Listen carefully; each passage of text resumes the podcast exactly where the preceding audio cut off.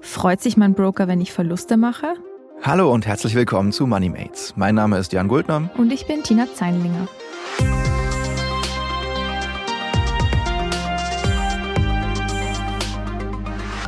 Ja, Tina, äh, unser Anspruch bei MoneyMates ist ja eigentlich immer, dass wir so ein bisschen schauen wollen, dass unsere Hörerinnen und Hörer im Job ein bisschen fitter, in der Karriere ein bisschen fitter und in Finanzfragen ein bisschen schlauer werden. Und wir wollen immer so ein paar wertvolle Tipps auf den Weg geben. Und meistens sind das ja eher so verbrauchernahe Themen und Perspektiven, die wir einnehmen. Für die heutige Show haben wir uns mal überlegt, dass wir das Ganze mal ein bisschen umdrehen, den Spieß, und haben jemanden ins Studio eingeladen, der das Thema Verbraucherfinanzen mal von der anderen Seite der Fahnenstange beleuchten kann. Genau, denn wer heute irgendwie mit Aktien handelt oder auch mit ETFs, der kommt eigentlich an ihm oder beziehungsweise seinem Produkt, das er geschaffen hat, gar nicht so wirklich vorbei.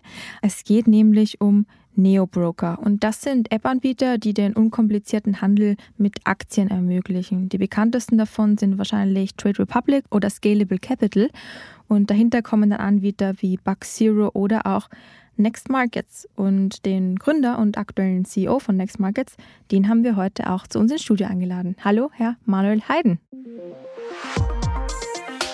Hallo, freut mich. Schön, dass du da bist, Manuel. Ähm, wir wollen heute mal ein bisschen drüber sprechen, eben wer steckt eigentlich dahinter, äh, hinter dem Konzept, dem wir oder viele auch unsere Hörerinnen und Hörer ebenso ihr Geld anvertraut haben in dem letzten Jahr und in den letzten Jahren ähm, und so ein bisschen schauen, wie funktioniert eigentlich das Geschäftsmodell von Neo-Brokern und was da sonst noch so für, für Fragen auftauchen. Und ähm, vielleicht so zum Start wollen wir erstmal starten damit, dass du vielleicht kurz sagst, was genau ist eigentlich euer sozusagen USP als, als Neo-Broker? Warum soll ich zum Beispiel mein Geld eher zu euch bringen, anstatt zum Beispiel zu Scalable oder Trade Republic, die vielleicht ein bisschen größer sind noch? Genau, im Grunde genommen geht es äh, bei Neo-Brokern und insbesondere bei Next Markets ähm, darum, äh, dass wir ja mit der Hypothese gestartet sind, dass Privatanleger erfolgreicher werden an der Börse, ähm, indem sie von sogenannten Börsencoaches, also erfahreneren ähm, Händlern meistens mit einem institutionellen Background begleitet werden. Und da haben wir ein, ähm, ein System entwickelt, das wir Expert Curated Investing nennen. Das heißt, ähm, heute gibt es 17 äh, Börsencoaches auf Next Markets jeder hat so seinen äh, eigenen Bereich. Der eine macht eher technische Analyse äh, in den USA bei US-Stocks.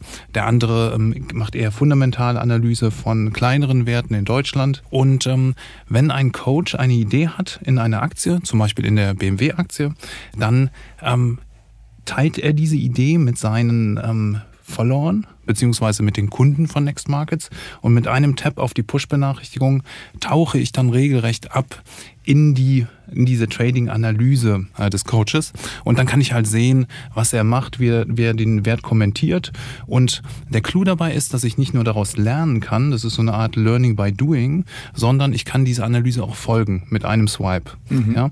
Und ähm, das heißt, wenn aus dieser Analyse eine Transaktion entsteht, dann ähm, partizipiere ich auch davon. Mhm.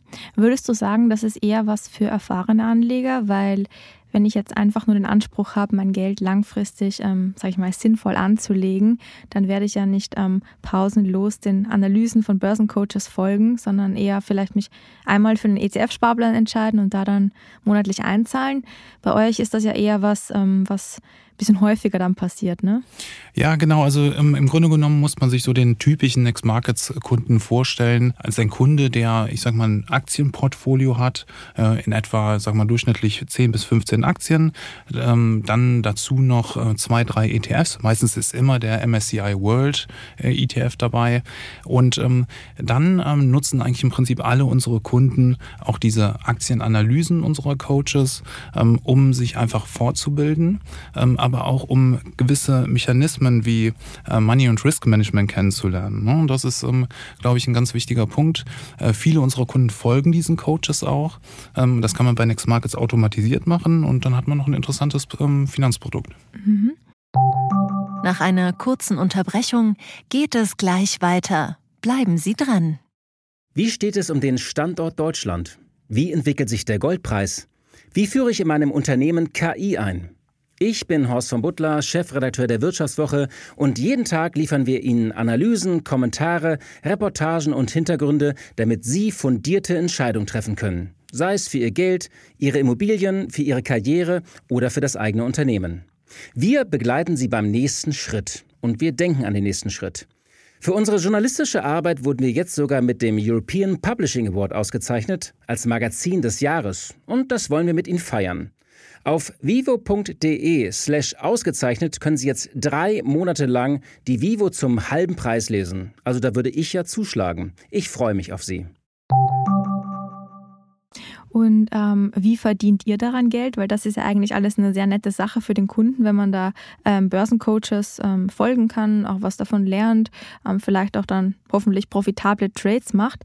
Aber was springt dann für dich dabei rum? Genau, also ähm, Next Markets, äh, das Geschäftsmodell dahinter oder auch das Geschäftsmodell von anderen Neo-Brokern basiert auf der Tatsache, dass ähm, die Neo-Broker halt auf diese Kundenordergebühr verzichten und von dem sogenannten Payment for Order Flow im Englischen, im Deutschen Order Flow Rückvergütung leben. Das heißt, man muss dazu wissen, ein äh, Online-Broker verdient auf zwei Arten Geld. Einmal in der Regel, das ist bei traditionellen Brokern so, äh, dass es eine, ähm, eine ähm, Ordergebühr von dem Kunden gibt. Darauf verzichten die Neo-Broker wie Next Markets.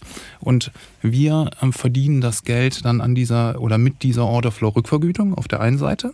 Von wem kommt das Geld? Von wem kommt diese Rückvergütung? Das, die kommt von dem, ähm, von dem Marktplatz, Schrägstrich mhm. der Börse, mhm. ja. Und ähm, die, das richtet sich danach, ähm, wie hoch das ähm, Trading, das Ordervolumen ist. Mhm. Ja. Und ähm, bei Next Markets ist es so, dass Kunden auch noch mit Hebel handeln können. Das heißt, ähm, im Aktienbereich mit dem Hebel von bis zu 5 zu 1. Mhm. Also, Kannst du es kurz erklären vielleicht? Ja? Genau, genau. Also wenn ich jetzt eine Aktie, die 100 Euro kostet, äh, kaufen möchte, dann muss ich 20 Euro hinterlegen und die 80 mhm. Euro leih ich mir sozusagen von der Bank. Mhm. Ja? Und das ist ähnlich wie beim Immobilienkauf. Ne? Du, wenn du heute eine Wohnung kaufst, dann bezahlst du ja eigentlich auch ähm, äh, oder gibst Eigenkapital in Höhe von 20 bis 25 Prozent ähm, mhm. in der Regel. So, das ist das eine.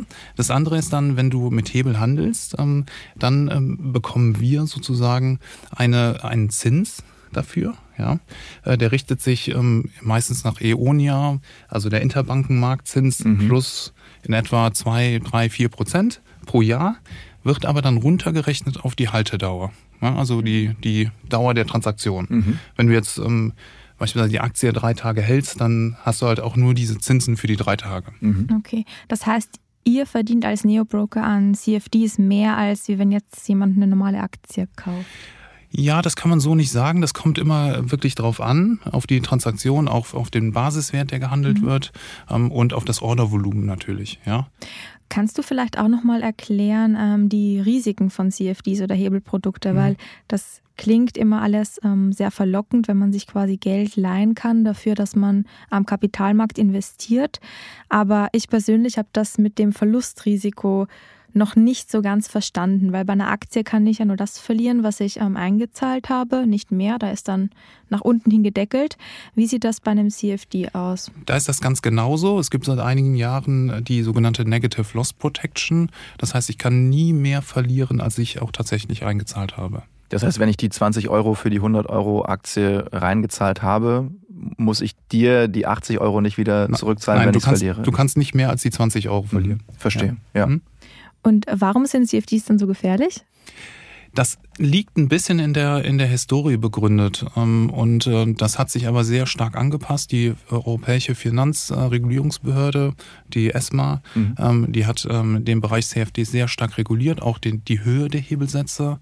Früher konnte man halt mit sehr hohen Hebeln handeln, also über 100 ja, ähm, das kann man heute gar nicht mehr. Ne? Das ist deutlich nach unten reduziert im Aktienbereich 5 zu 1, wenn man von Krypto spricht, äh, bis zu 2 zu 1. Ja?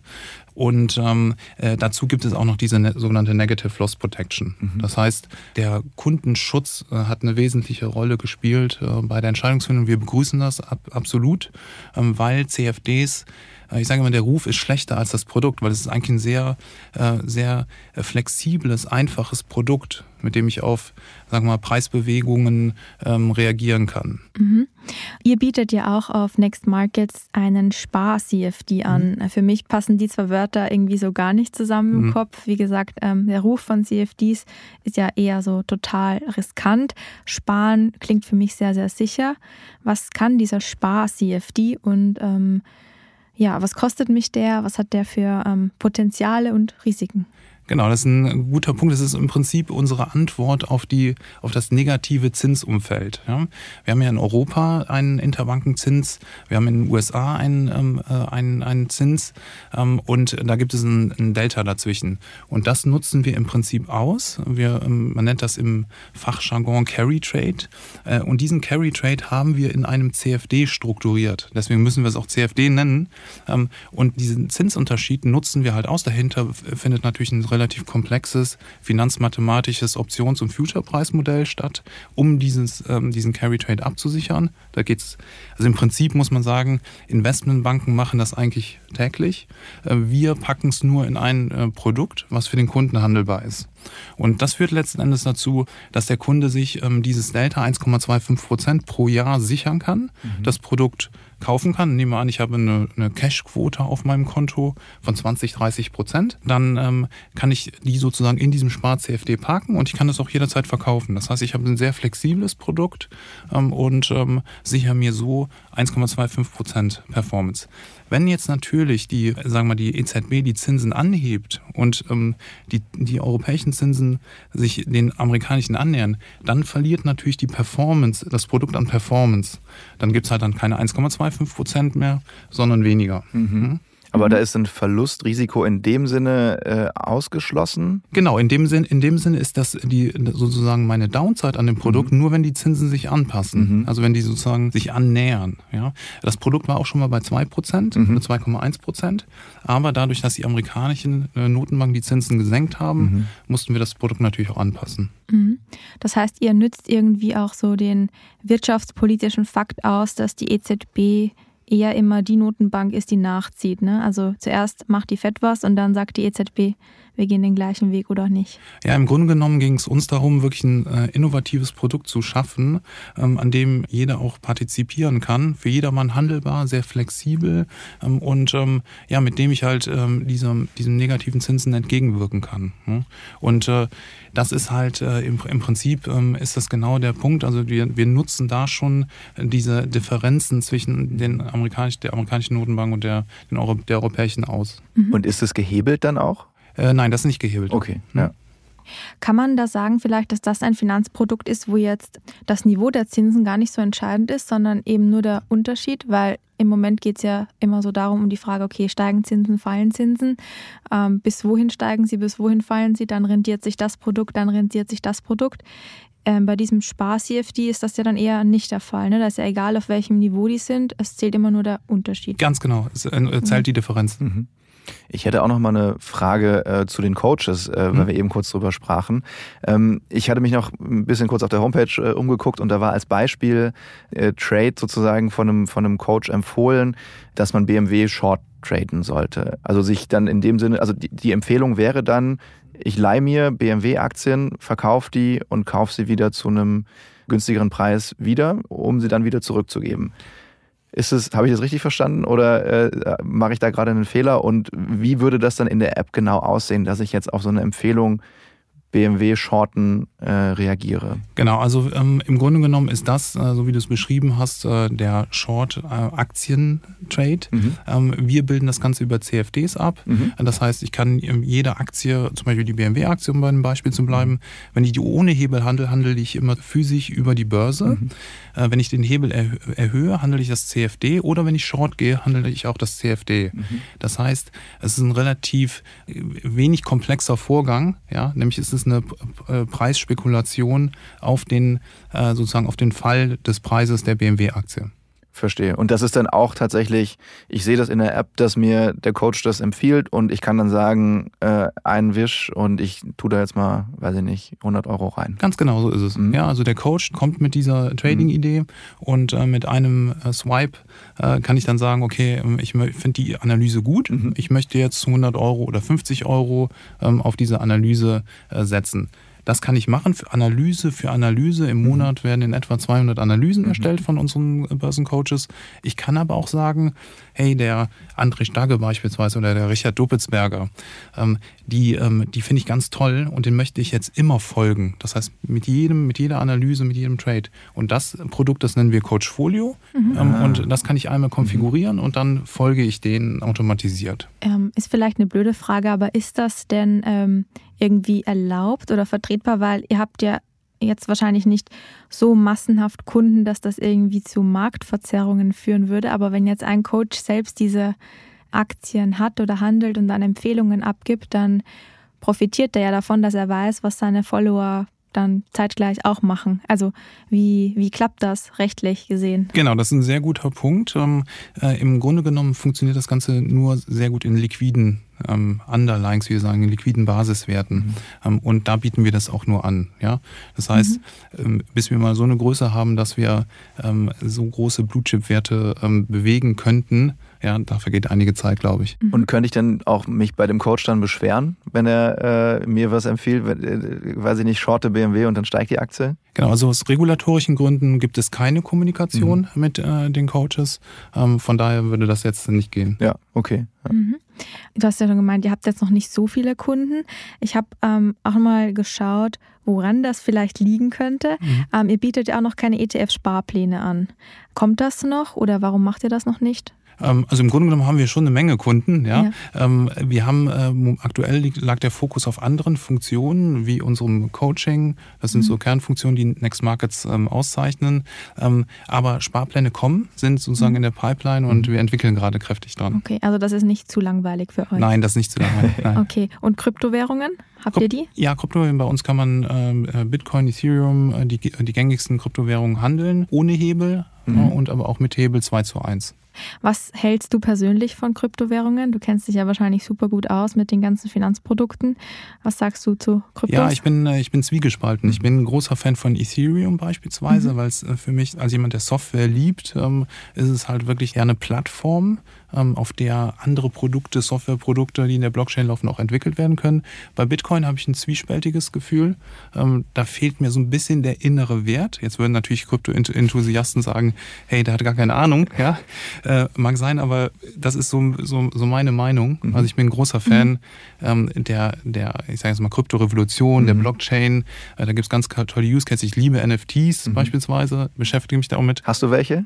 Ähm, momentan noch nicht, ja. beschäftige mich noch damit mhm. äh, intensiv. Dann kannst du unsere Podcast-Folge zu NFTs hören. Da ja, cool, super. Freue ich mich darüber gesprochen ja. und eben auch über das äh, Potenzial, das äh, Ethereum ja. ähm, diesbezüglich auch hat. Da ja. kamen wir auch so ein bisschen zu dem Schluss, wenn dann irgendwie Ethereum. Also dass da technologisch zumindest mehr hintersteckt als bei Bitcoin. Ja, absolut. Also das ist auch meine Meinung. Mhm. Ähm, ja, vielleicht um ähm, auch nochmal den Vergleich zu anderen Brokern zu ziehen. Da gab es ja ähm, vor kurzem oder vor ein paar Monaten den Vorfall, dass über Trade Republic bestimmte Aktien auf einmal nicht mehr handelbar waren. Ähm, für jeden, der ähm, Trade Republic Kunde ist, war das wahrscheinlich zu dem Zeitpunkt nicht so nett. Kannst du dir vorstellen, warum das passiert ist und kann das bei Next Markets auch passieren? Also im Grunde genommen kann ich dazu natürlich wenig sagen. Das sind wahrscheinlich interne Prozesse, äh, die da liefen und äh, Entscheidungsfindungen, die dazu geführt haben, dass da entsprechend die Entscheidung getroffen wurde. Ähm, bei Next Markets, ähm, wir sind ein großer Verfechter vom also sozusagen nicht in das Marktgeschehen einzugreifen. Ähm, wir haben das auch zum Beispiel im Fall Wirecard äh, mhm. gesehen, als die BaFin Short-Verkäufe, Leerverkäufe verboten hat. Äh, Im Nachhinein, also im Prinzip jeder in der Branche hat gesagt, das ist ja einer der größten Fehler weil ja. du nimmst ja Liquidität aus dem Markt und manipulierst damit auch irgendwo den Markt. Ähm, und äh, im Nachhinein war es natürlich aus, auch aus anderen Gründen einer der größten Fehler. Und von daher ähm, sind wir der Meinung, ähm, dass es wichtig ist, nicht in den Markt äh, in, in diesem Maße einzugreifen. Und äh, bei uns konnte man die Werte auch weiter handeln. Vielleicht noch eine Nachfrage, was meinst du damit, dass man ähm, Liquidität aus dem Markt nimmt und warum war das schlecht zu dem Zeitpunkt? Weil wenn die Aktie nichts mehr wert ist, dann bringt es ja nichts, wenn die schon am Boden liegt und man tritt ja. nochmal drauf. Ja, im Grunde genommen hat man ja verboten, auf die, ähm, äh, den, den Leerverkäufern, insbesondere institutionellen Investoren, die davon überzeugt waren, dass Wirecard äh, wertlos ist, beziehungsweise dass da einiges schief läuft. Man hat denen sozusagen ähm, ja, die, die Power genommen, äh, diese Marktmeinung umzusetzen. Okay. Mhm. Und ähm, das war ein großer Fehler. Und dadurch hast du natürlich nur auf der, auf der anderen Seite, auf der, auf der Ask-Seite, wie wir sagen, ja, ähm, oder, oder Long-Seite, ähm, Exposure. Mhm. Man, institutionelle Investoren können kein Exposure mehr auf der Short-Seite nehmen. Und dadurch ähm, hast du natürlich eine gewisse nimmst du, klaust du dem Markt Liquidität. Mhm. Und das wäre in dem Falle natürlich wichtig gewesen, um einen Gegenpol darzustellen. Mhm. Und noch so eine Gefahr, die zumindest die Verbraucherzentrale auf ihrer Website ähm, sieht bei Neobrokern, ist, dass manche sich in den AGBs ähm, das Recht vorbehalten, die Wertpapiere, die der Kunde gekauft hat, zu verleihen und dass man damit dann ähm, der Broker eben Erträge erzielen kann. Für den Kunden hat das dann irgendwie den Nachteil, dass der ja eigentlich auf Kursgewinne hofft und die Investmentbank, an die das Wertpapier verleiht wurde, ja auf die Kurse spekulieren kann macht Next Markets das auch, dass sie ähm, quasi Aktien, die eigentlich den Kunden gehören, ähm, weiter verleihen, so wie eine Bank das macht, wenn ich mein Erspartes ähm, zu ihr trage. Die verleiht das ja mehr oder weniger auch weiter. Nein, so machen wir das nicht. Ähm, Im Grunde genommen geht es bei Next Markets darum, als Online-Broker, dass wenn ein Kunde eine Order und jetzt bleiben wir nochmal bei der BMW-Aktie, mhm. gibt auch andere gute Automobilhersteller, ja. Aber ähm, dass wenn ein äh, Kunde diese Aktie handeln möchte, mhm. ohne Hebel, äh, dass wir diese durchrouten und zwar auf dem äh, bestmöglichen und effizientesten Weg. Da gibt es auch, das ist sehr streng reguliert, Best Execution Policies, die auch regelmäßig von unabhängigen Auditoren überprüft werden. Ja, einmal jährlich äh, findet das statt. Und das ist auch ein ganz, ganz guter Punkt, glaube ich, ähm, was, was in der Diskussion oftmals vernachlässigt wird, dass wir uns in einem sehr, sehr regulierten und streng kontrollierten Markt befinden. Und ähm, das ähm, muss auch jeder äh, Verbraucher wissen, weil es äh, ganz, ganz wichtig ist einfach. Ne?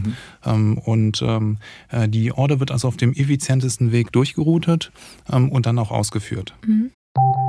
Nach einer kurzen Unterbrechung geht es gleich weiter. Bleiben Sie dran. Sie leben Fairness, Kultur und Werte? Zeigen Sie Ihr Engagement als Arbeitgeber und werden Sie Teil der Fair Company Initiative. Mit der Fair Company Initiative zeichnet das Handelsblatt Unternehmen aus, die insbesondere Berufseinsteigern und Young Professionals ein faires, attraktives Arbeitsumfeld bieten.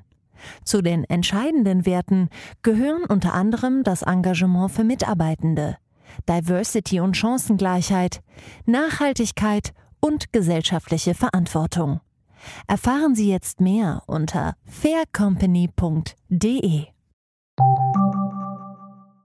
Ich finde den Punkt irgendwie ganz spannend, dass du sagst, dass wir, wir uns eigentlich in einem sehr regulierten ähm, Feld befinden, weil ich denke mir das auch sehr oft, dass bei Banken früher irgendwie keiner diese ganzen kritischen Fragen gestellt hat, obwohl es da für viele wahrscheinlich genauso mhm. unklar war, wie das Geld ähm, irgendwo hingelangt.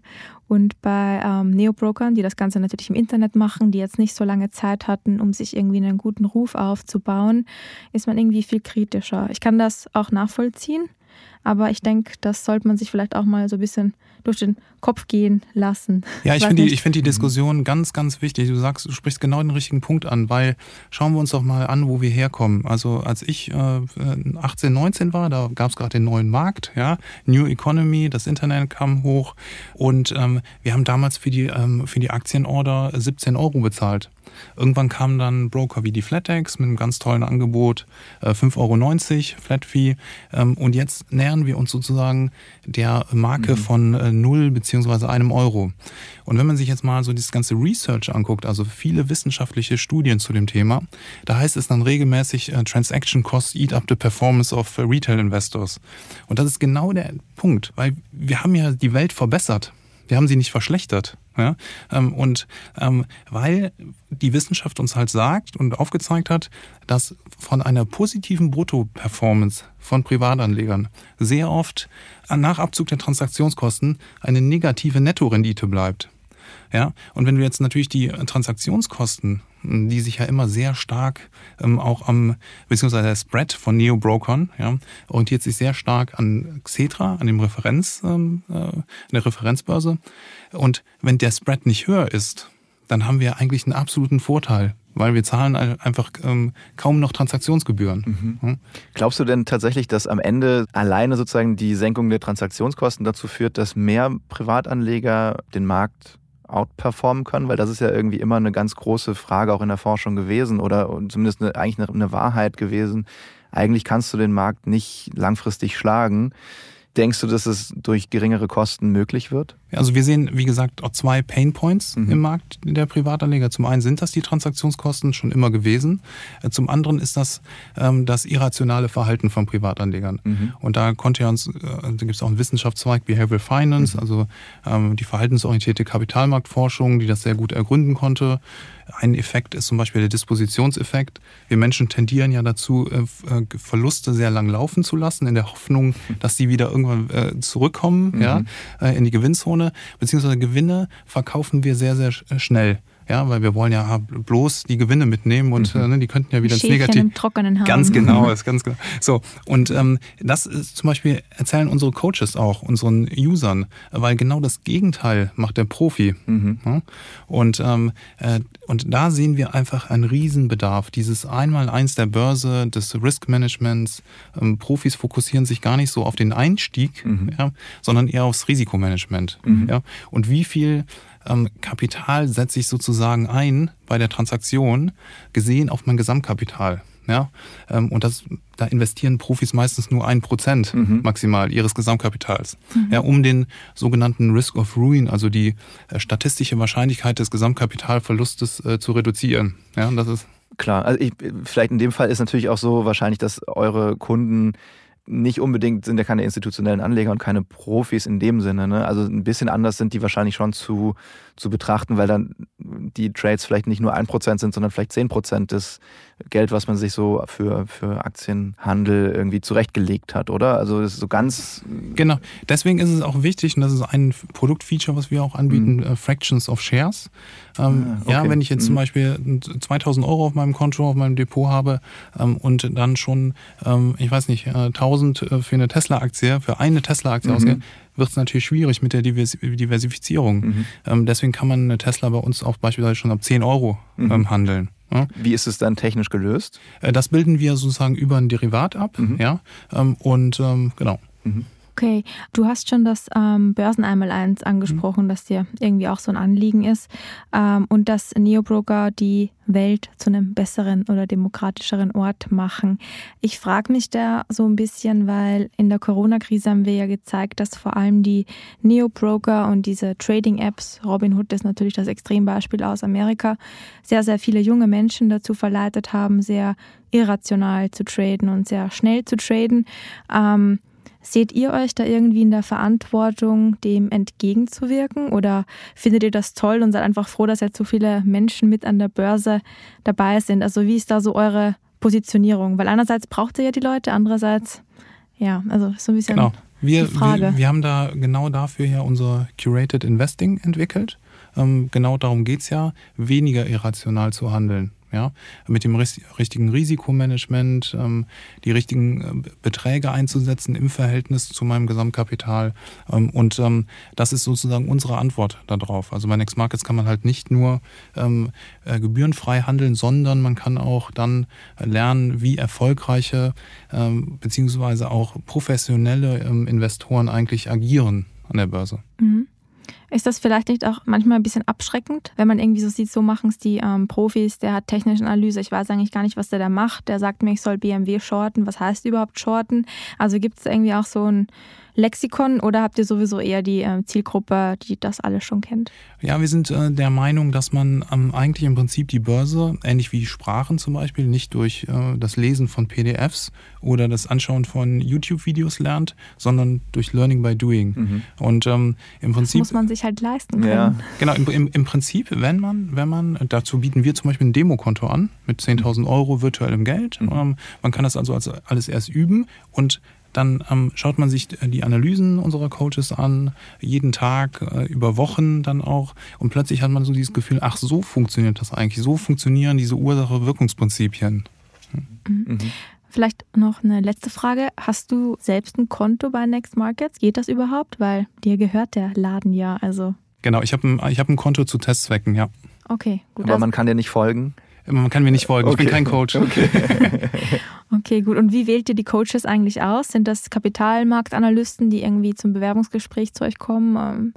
Trackt ihr die regelmäßig? Ähm, müssen die irgendwie einen Workshop durchlaufen? Genau, wir haben einen, einen Ausleseprozess. Äh, da gibt es einen quantitativen Teil, wo wir uns auch die Track Records angucken, wie mhm. gut war der in der Vergangenheit. Es gibt qualitative Interviews. Ja, und dann entscheiden wir irgendwann, wollen wir den Coach auf der Plattform haben. Ähm, und der CV spielt natürlich eine Rolle. Ähm, ein André Starke beispielsweise war über zehn Jahre, glaube ich, bei der Union Invest, hat da Fonds in der Höhe von mehreren Milliarden Euro gemanagt. Ja, und den gibt es zum Beispiel auf Next Markets. Ja, das mhm. ist so ein typisches Beispiel. Und weil mir das Thema irgendwie so auf der Zunge brennt oder am Herzen liegt, ähm, nochmals zurück zu den CFDs. Hast du selbst solche Produkte und wann hast du die ersten gekauft? Weil für mich ist das nach wie vor einfach Risiko in roten großen Buchstaben leuchtend und doppelt durchgestrichen. Mach das nicht. Genau. Also du musst dann dazu wissen, dass ich natürlich auch jedem immer empfehlen kann, beziehungsweise ich mache das auch. Ich habe mein Aktienportfolio, mein langfristiges Aktienportfolio. Ähm, ich habe meine ETFs. Ähm, aber äh, ich folge auch Coaches ja, auf der Plattform in meinem Konto. Ähm, aber ich nutze natürlich auch manchmal gerne Marktmomentum aus. Mhm. Ja?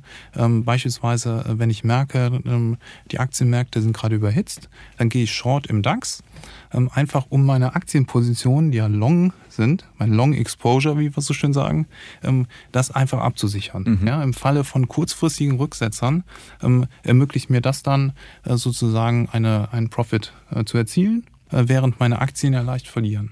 Mhm. Das heißt, du machst auf der einen Seite genau das Gegensätzliche von deiner anderen Seite. Ja, sind Absicherungsgeschäfte, wenn okay. du so willst. Rechnest ja. du dir das quasi dann auch ähm, auf, den, auf den Euro aus oder ist es eine Bauchsache?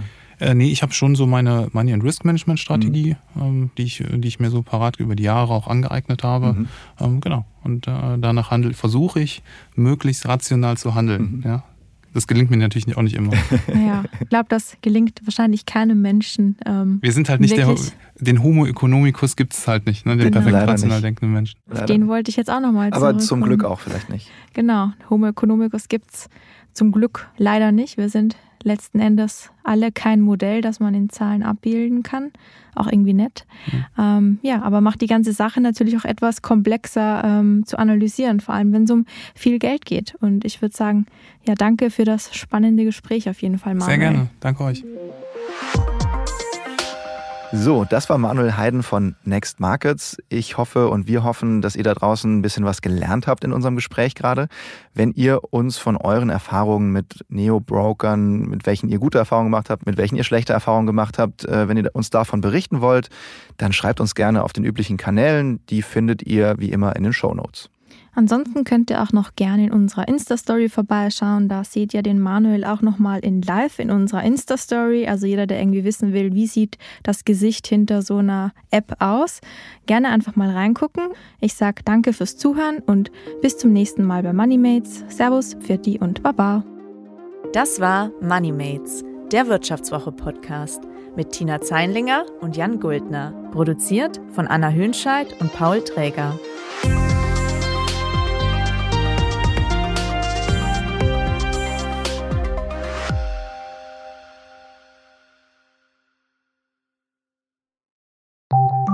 Nach einer kurzen Unterbrechung geht es gleich weiter. Bleiben Sie dran. ChatGPT und andere Technologien verändern unsere Arbeitswelt rasant. Bei der Veranstaltung Work in Progress diskutieren wir in der Handelsblatt Media Group die Zukunft des Arbeitsmarktes, HR-Trends, KI, mentale Gesundheit und neue Leadership-Perspektiven. Sei am 13. und 14. Juni in Düsseldorf oder virtuell dabei und melde dich jetzt an unter work-progress.de.